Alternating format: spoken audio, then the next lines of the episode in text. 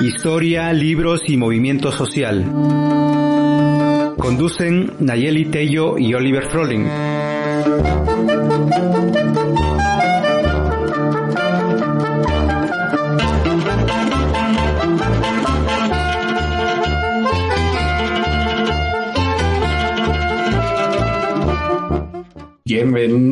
Bienvenidas, bienvenidos a este programa Pes en el Surco. Estamos de regreso aquí con Oliver Froling y Nayeli Tello y en este día tan hermoso. Y Nayeli, ¿cómo estás el día de hoy?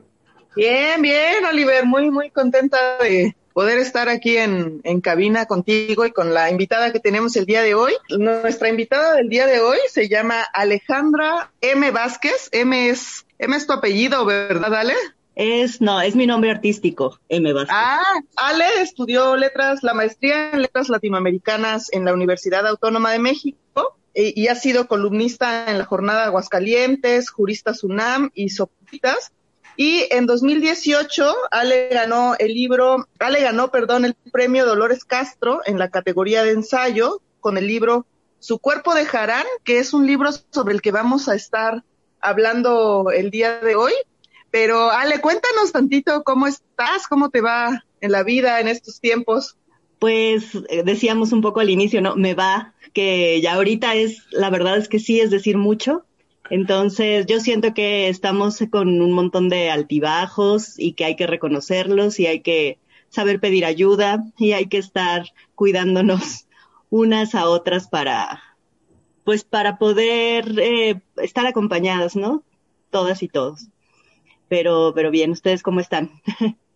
Pues creo que igual, ¿no? Estamos aquí básicamente sobreviviendo, ¿no? Un día a la vez y bueno, pues y eso de hay que cuidarse, ¿no? Y todos los días, ¿no? Y a, a veces sí es un reto, ¿no? Porque creo que todos hemos est estado en estos momentos o lo hemos sentido de que ya valió y me voy a salir, ¿no? Y no, hay que frenarse, pero sí, es difícil, ¿no? O sea, y luego hay luego a uno le espanta, ¿no? Porque hay como amistades o familiares cercanos que de repente ya les toca, ¿no? Entonces sí, es, es bastante difícil, pero pues ahí estamos, ¿no? ¿Verdad, Naya? Así es, así es, Oli, Ale, como dicen, un día a la vez, ¿no? Y con el reto de, de cuidarnos, que es un poco de lo que va este libro, que es su cuerpo de Harán, ¿no? Un ensayo donde, donde Ale nos platica sobre el tema de los, de los cuidados y de tu experiencia también como cuidadora y como persona que se cuida y como persona también que necesita ser cuidada, ¿no? Entonces, ¿por qué no nos platicas, Ale, cómo surge esta, esta idea de hacer su cuerpo de Harán? Sí, eh, su cuerpo de Harán es mi primer libro. Es un ensayo que escribí en medio de las actividades remuneradas de cuidado de mi abuela. Y yo nunca había escrito un libro, nunca había tenido esa sensación de querer escribir un libro porque yo soy escritora de medios electrónicos, entonces yo he publicado columnas muy regularmente durante mucho tiempo y sentía que mi necesidad de escritura ahí estaba, se, se satisfacía con eso pero en medio del trabajo de cuidados de mi abuela empecé a pensar un montón de cosas muy distintas a las que yo pensaba. De verdad que sí se me reconfiguró el mundo a partir de eso. Me acuerdo mucho, yo soy tuitera, entonces que haber hecho un hilo en Twitter, eh, casi yo sentía como saliendo del closet de los cuidados, así me sentí. Y ahora lo veo y digo, ¿por qué me sentía así? Como que no podía decir que estaba trabajando como cuidadora remunerada, porque me remuneraba mi familia porque eso no, era un trabajo formal, porque el trabajo del trabajo de cuidados no se habla. Yo no veía que se hablara. Y entonces tuvo tanta recepción, me acuerdo esa, esa serie de tweets que yo escribí entre enojada, triste, como con muchas emociones ahí, que empecé a considerar seriamente eh, poder escribir sobre eso.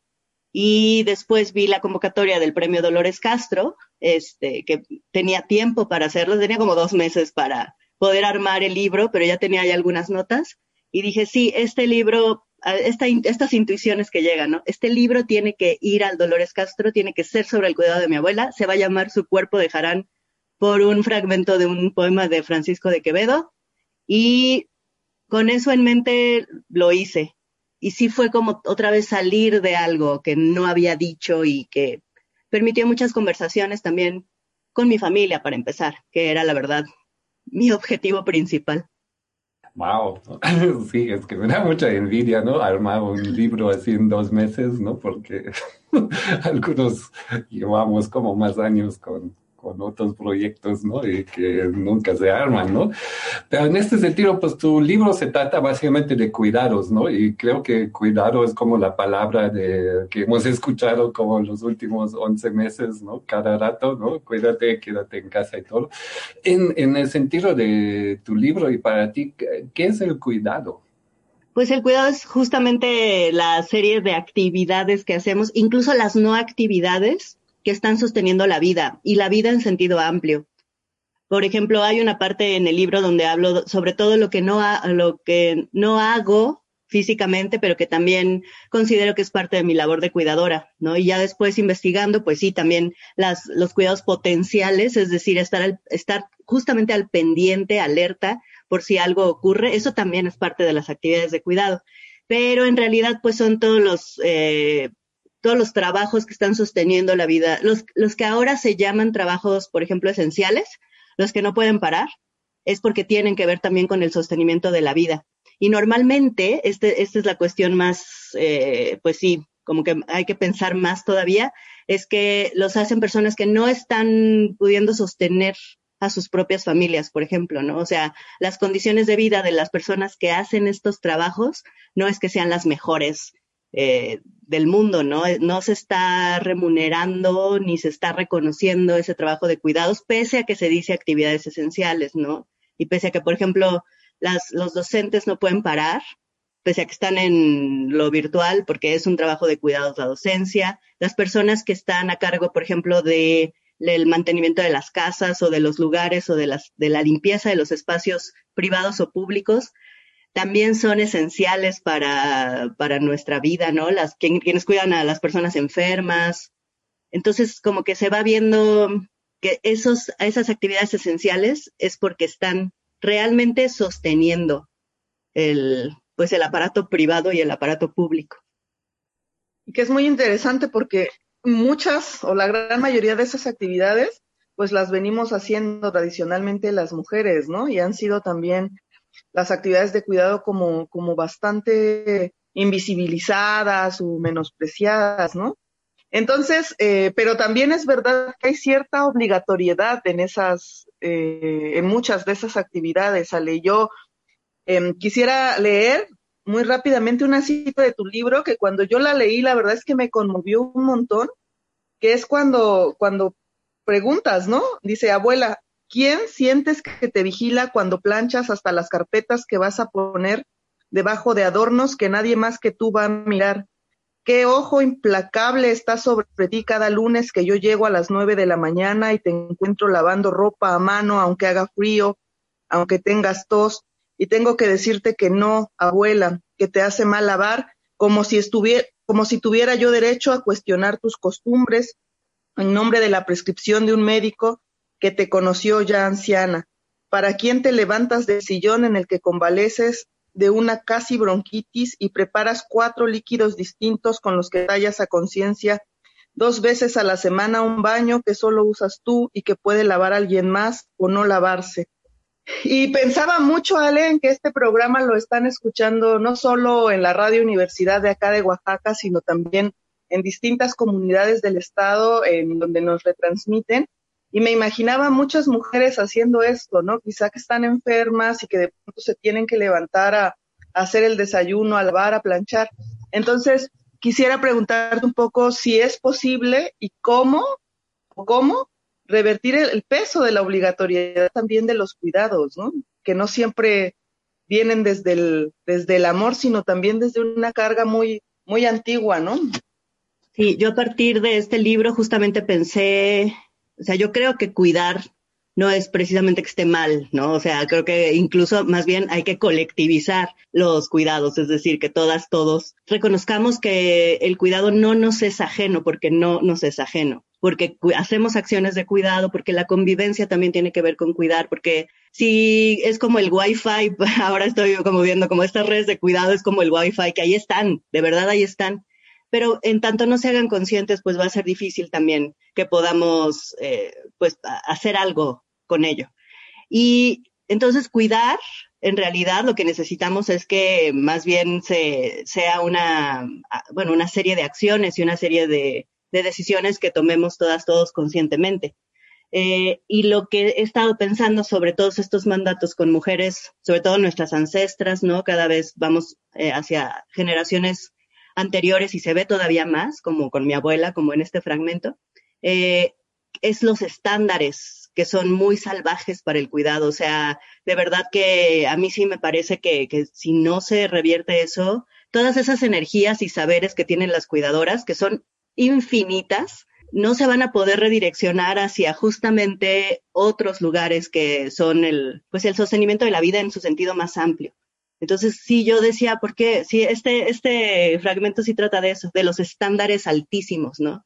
No de que cuidar esté mal o que mi abuela esté mal de ninguna manera, sino los estándares que son realmente implacables y como que no hay, no hay nadie revisando eso, justamente porque no es un trabajo reconocido tampoco en este sentido, ¿no? Y otra vez, pues felicidades que hasta ganaste el premio, ¿no? Que fue el libro que escribiste ahí en dos meses, sí.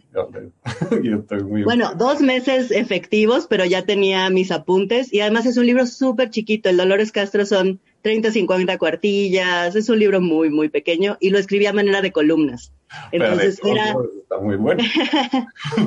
pues felicidades, ¿no? Pero en este sentido también, este ¿Cómo te cambió la manera de verte y cuidarte a ti misma um, escribir este libro? Pues sobre todo poder socializar estos, estos saberes, tanto míos como reconocerlos de las personas, sobre todo las mujeres de mi familia, y también poder saber que se, que se puede hablar de esto, y no solo eso, sino que, que se está esperando también que tengamos esa posibilidad de compartir nuestras historias de lo privado. O sea, eso creo que es uno de los grandes aprendizajes, porque yo no estaba segura de si era pertinente este libro. Creo que incluso por eso lo mandé al premio, para ver si era posible, ¿no? Si era pertinente que esto estuviera ahí, ¿no? Por eso me desvelé y dije, sí, sí necesito hacerlo, porque no sé qué, no sé si se puede hacer. Y saber que sí se puede hacer, sí me da otra perspectiva. ¿No? Y creo que podemos animarnos a hablar más del espacio privado. Sí, sí hay cambios, por lo menos primero en el mundo personal y luego ya eh, en colectiva también.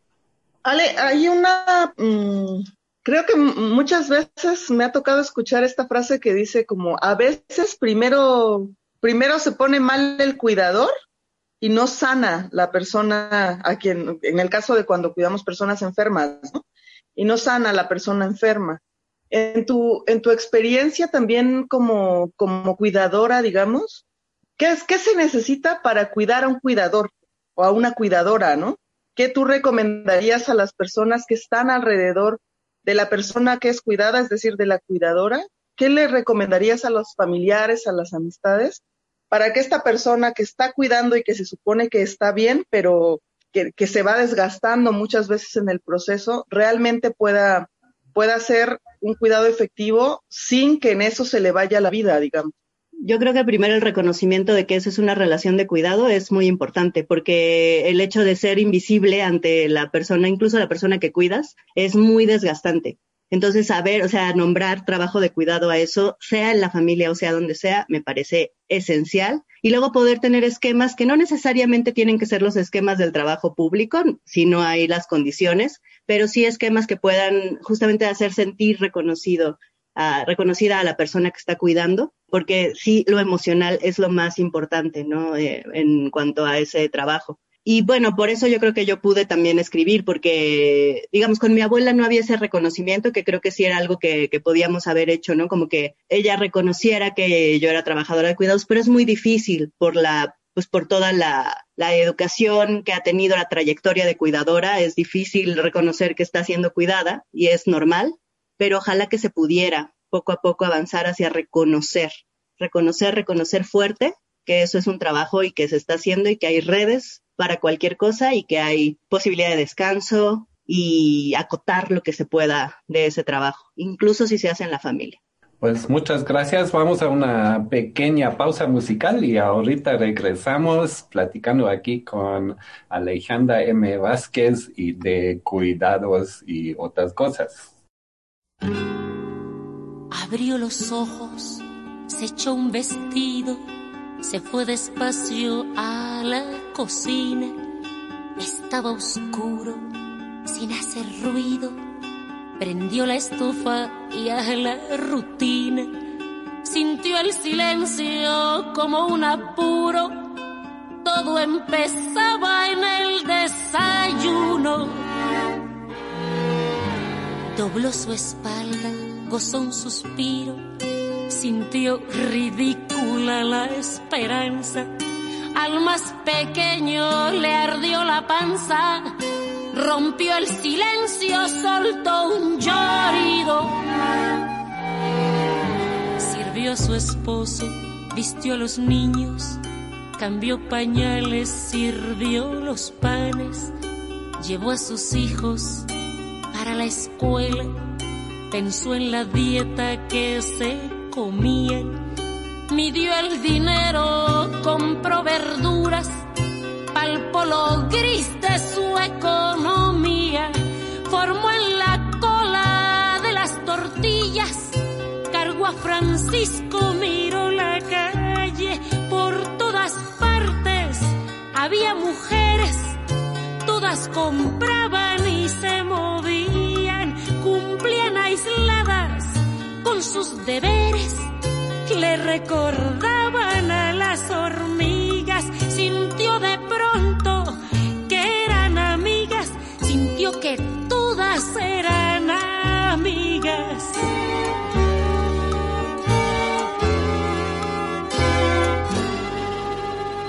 Volvió a su casa, casa rentada, vio más amigas desde la entrada, le dio a Francisco con qué jugar, barrió los pisos, tendió las camas, se vio al espejo, miró las canas,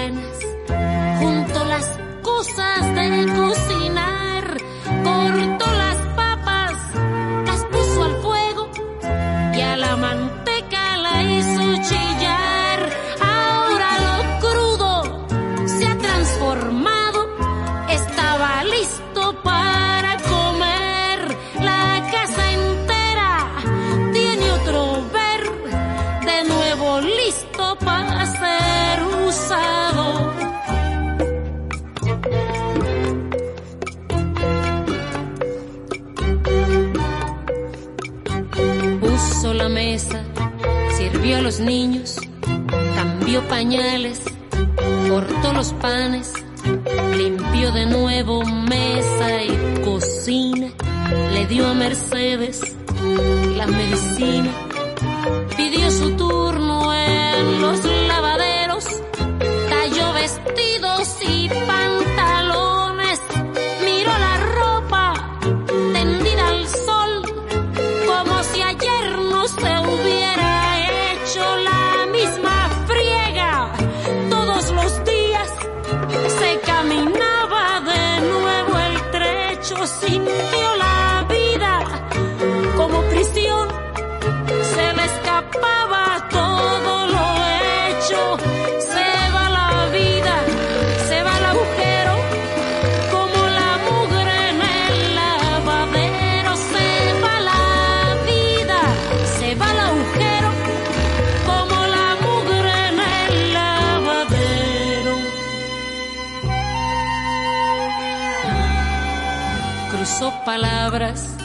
con sus vecinas.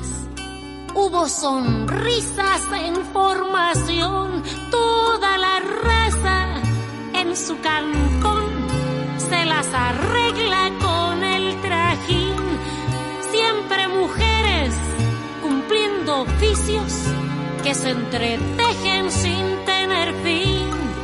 Ser costureras, ser cocineras, recamareras y planchadoras, ser enfermeras y lavanderas, también meseras y educadoras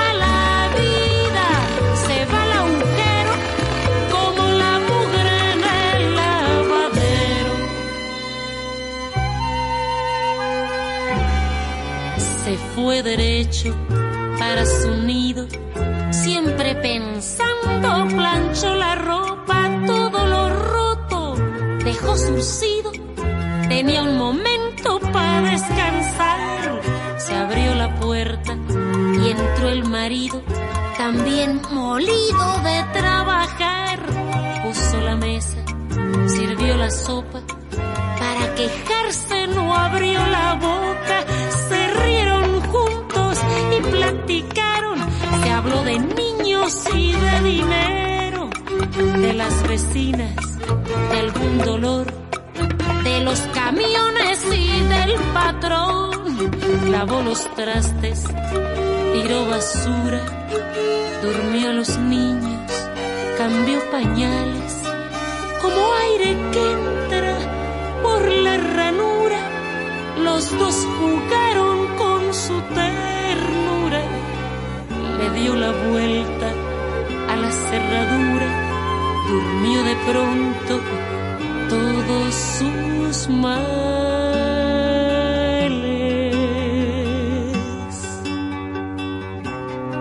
Se va la vida, se va el agujero, como la mugre en el lavadero. Se va la vida, se va el agujero, como la mugre en el lavadero.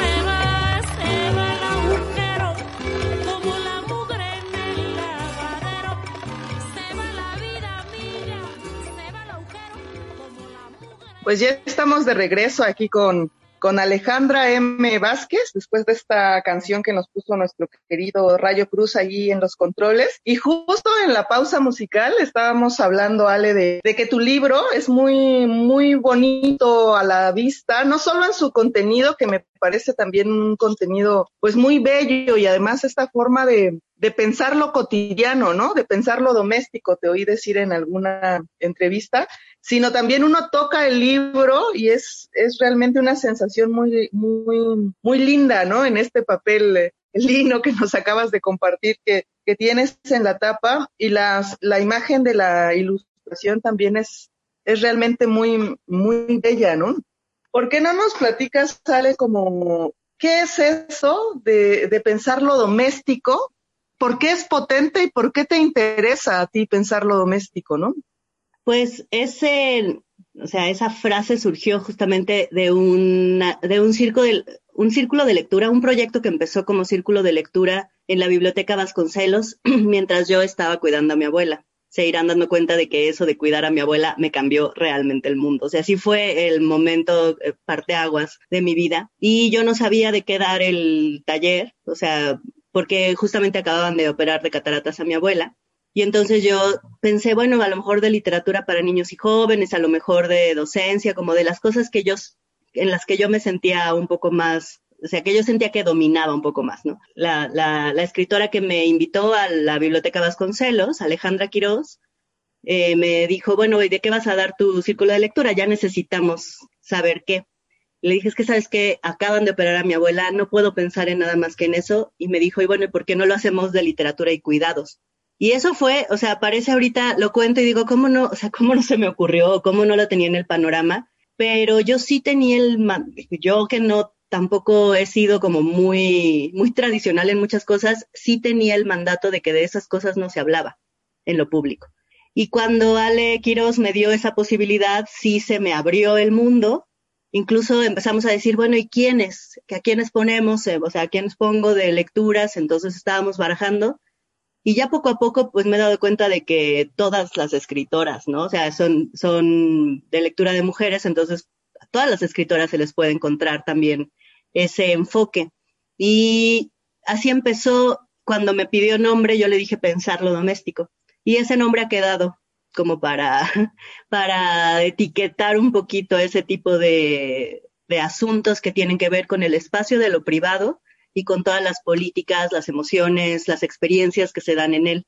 Entonces ahora hay un blog que se llama, ahora somos una colectiva, Pensar lo Doméstico, somos nueve mujeres y con mis compañeras tenemos un blog, tenemos ciclos de docentes que ya son más como curso taller y es para mí es una frase muy potente. Yo gracias a ese ciclo pude escribir también Su cuerpo de Jarán, porque era todos los viernes juntarme con mujeres que hablábamos sobre autoras que hablaban sobre lo doméstico y nos hacían a nosotras pensar en nuestros espacios. Entonces, sin ese espacio yo no hubiera podido escribir este libro. Sí, son bastante, digamos, importantes estos espacios, ¿no? Que nos nutren de alguna forma para poder luego ya agarrar, digamos, la creatividad o también, digamos, la, el impulso, ¿no? Para hacer lo que queremos hacer, pero a veces no nos atrevemos o no sabemos cómo, ¿no? Entonces sí, y es importante de multiplicar ese, ese tipo de espacios, ¿no? Este, un poquito para platicar otra vez del, del cuidado, este, ¿tú cómo ves en, en el sentido de, de, que podemos aprovechar la coyuntura ahora de cuando ya se habla más de trabajos esenciales, de cuidados, ¿Tú ves una posibilidad, una potencia de poner más en el enfoque esa economía de cuidado, esos trabajos de cuidado? Porque me parece, antes sí, pues el cuidado se tomó, pues ahí estuvo, ¿no? Pero el enfoque estuvo mucho más en la economía esa de acumulación, de gente importante, ganando dinero y todo creo que para mí hay como la posibilidad que nos demos cuenta que de hecho el cuidado es más importante que la gente que se cree importante y luego a veces hace más daño que, que acciones positivas. Sí, yo espero. Eh, la crisis de cuidados viene desde, o sea, se ha nombrado crisis de los cuidados desde hace mucho tiempo a lo que se está viviendo en el mundo, ¿no? Como estas redes de cuidados que cada vez se, se atomizan más, o sea, eso es lo que ha estado pasando y ahora con la pandemia pues ya fue una crisis, o sea, como que creo que sí llegó a un punto, eh, a su punto más álgido esta crisis, tal cual.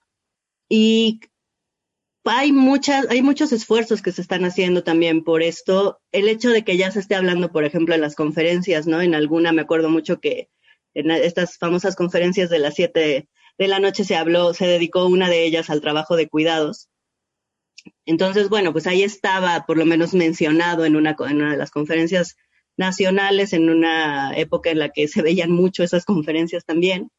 Eh, lo malo era que era más bien como que el mensaje era decirles, ah, ayuda a tu mamá, ¿no? O sea, básicamente de eso se trató esa conferencia. Entonces dices, por ese lado, no, pero sí que se ponga, o sea, tal cual este asunto de poner sobre la mesa creo que también es como nos tenemos que agarrar de ahí y, no dejar de, de, ponerlo también sobre la mesa y de poner también los términos sobre los cuales hay que, hay que politizar este trabajo de cuidados, porque eso es muy importante.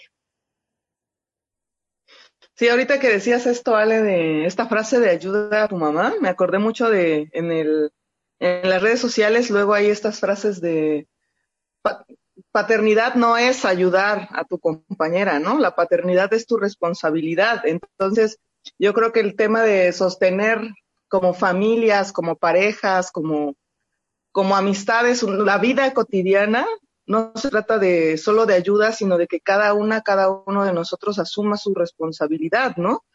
Y creo que esto es como, digo, no sé, a lo mejor nos puedes contar tantito al respecto, si tú te defines también como, como feminista, ¿no? Pero es una, es como uno de los temas del feminismo, reconocer que muchas veces el tema de los cuidados ha sido un modo de explotación de las mujeres pensado desde que amamos mucho y entonces tenemos que hacer todo y que somos, que nuestro amor es inagotable y por lo tanto nuestra energía física, emocional, también lo es en pro de ese amor, ¿no? Y en realidad no, o sea, en realidad también las mujeres nos cansamos, también necesitamos cómo sostener la vida, ¿no? Nuestra propia, nuestra propia existencia.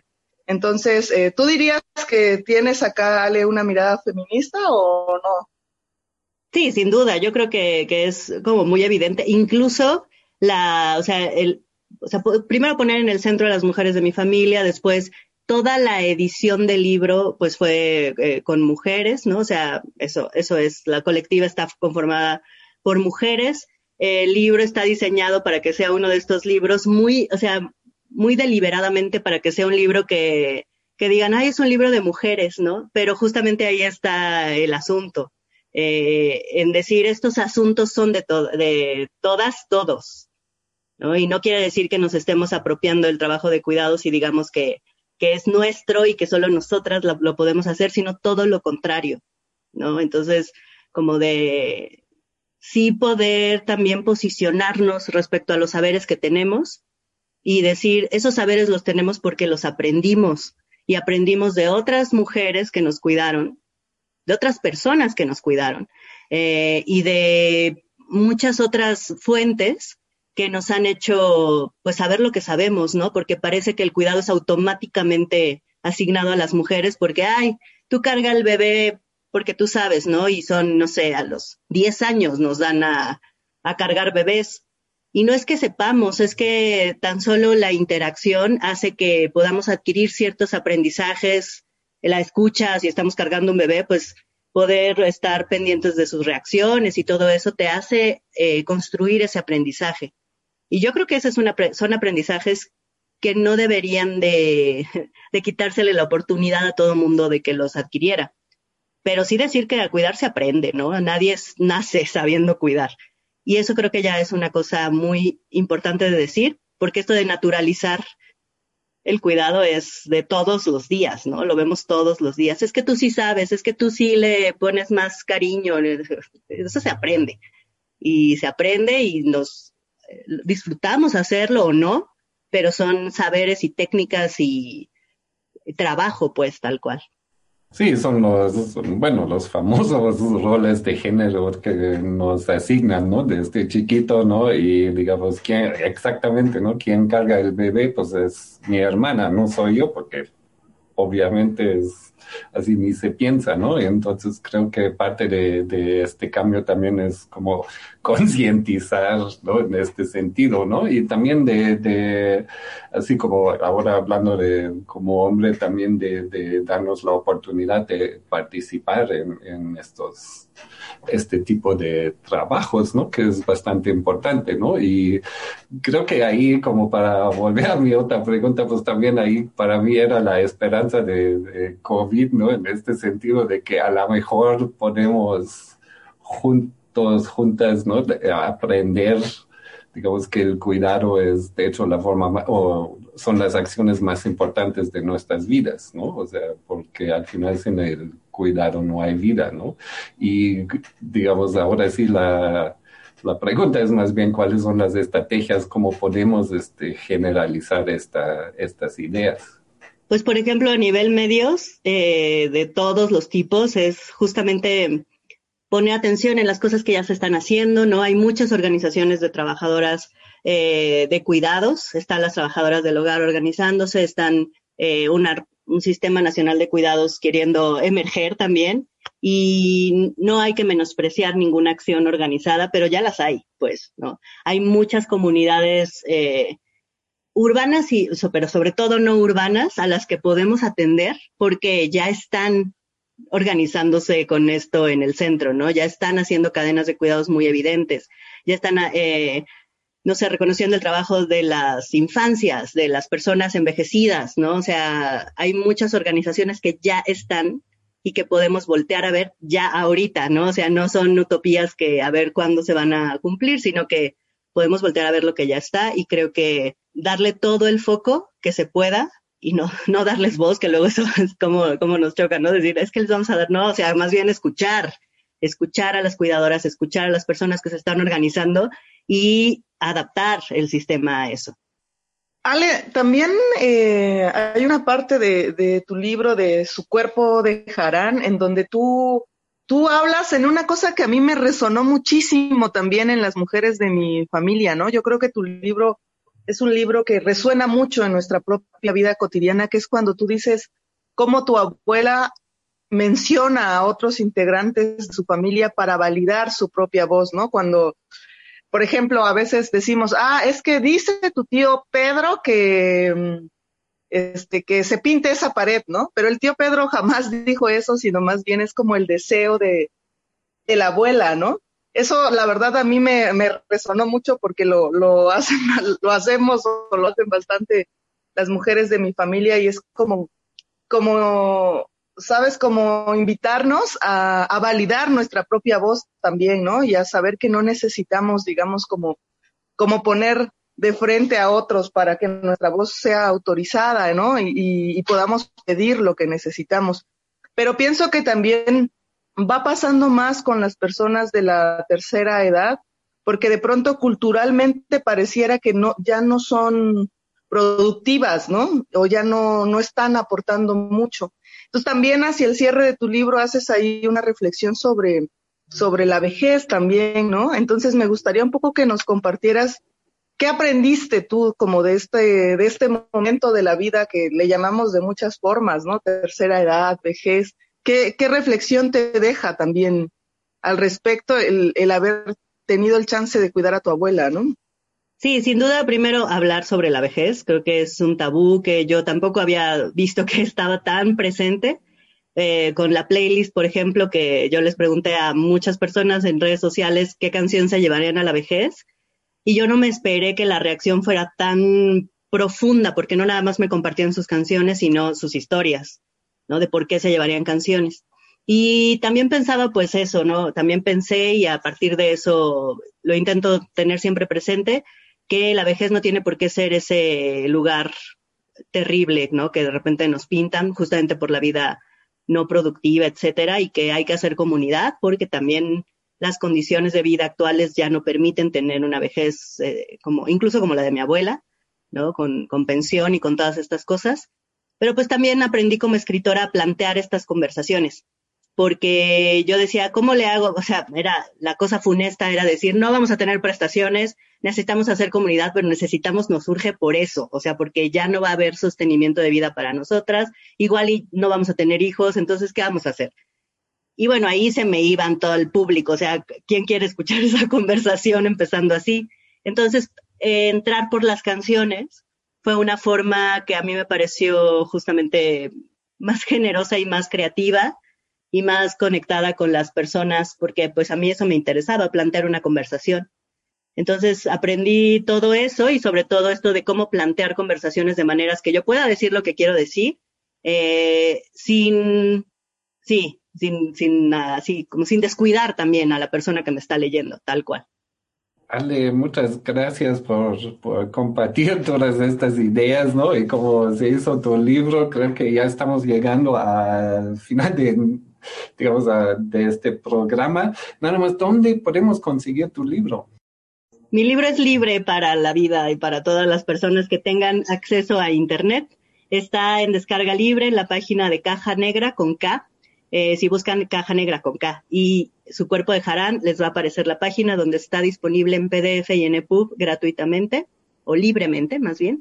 Y pueden ahí este, la verdad es que el PDF es muy bonito porque no todos los PDF son bonitos, así que yo sí creo, y es chiquito el libro, así que sí invito a que lo impriman, a que tomen los medios de producción y hay gente que lo quiere físicamente porque no puede leer digitalmente, o sea, electrónicamente, así que imprímanlo, engargólenlo, queda muy bonito. y ojalá que un día nos podamos ver y podamos, y se los pueda firmar ese PDF impreso porque es uno de mis grandes sueños.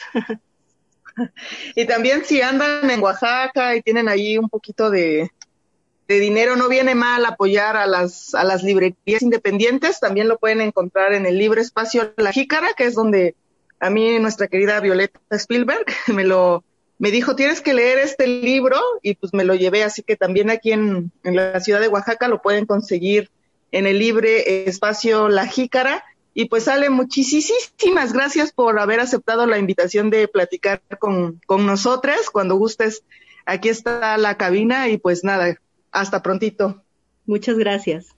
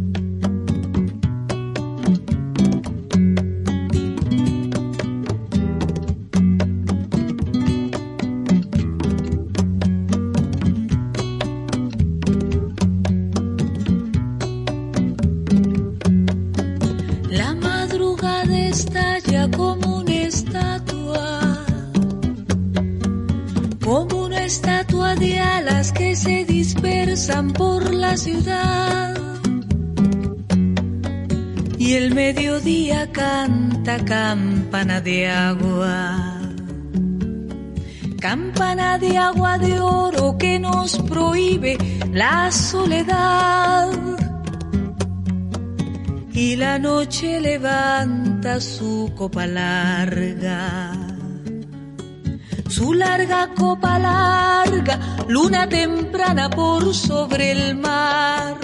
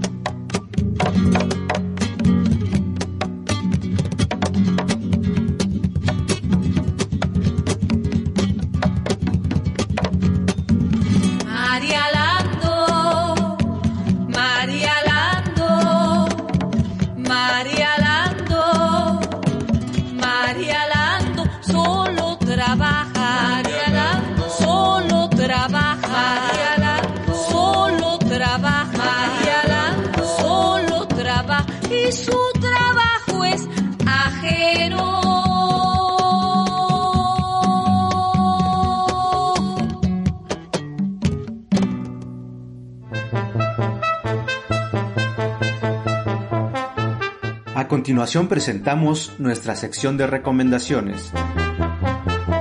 Recomendaciones de la semana.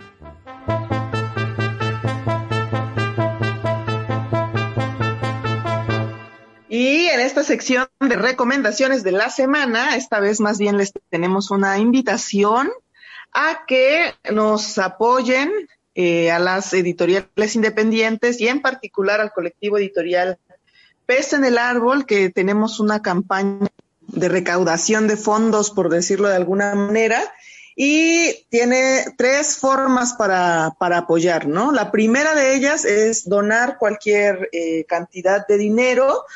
Eh, para hacerlo puede visitar la página del colectivo editorial Pez en el Árbol, www.pezenelarbol.wordpress.com o buscarnos en Facebook como Pez en el Árbol Colectivo Editorial.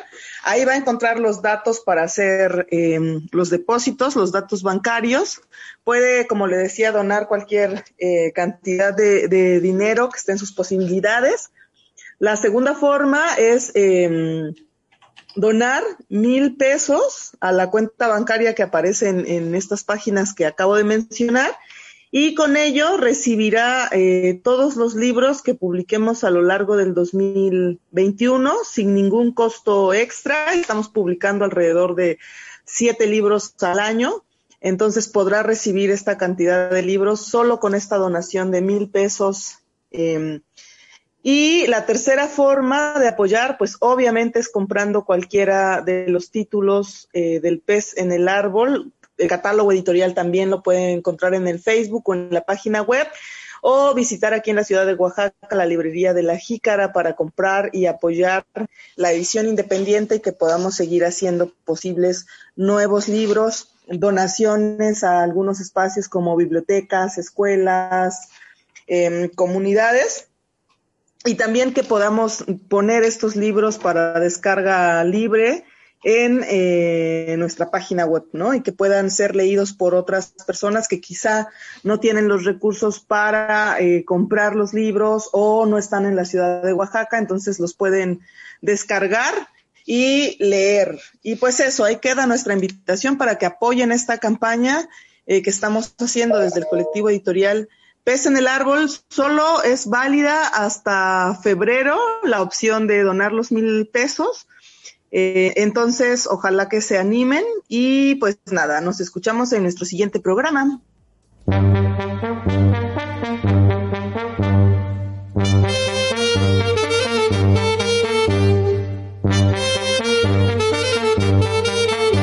Gracias por escuchar Pez en el Surco.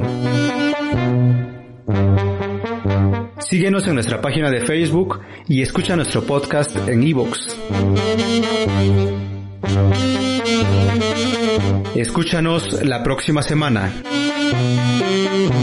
Producción Rayo Cruz a través de Surco Asociación Civil y el colectivo editorial Pez en el Árbol.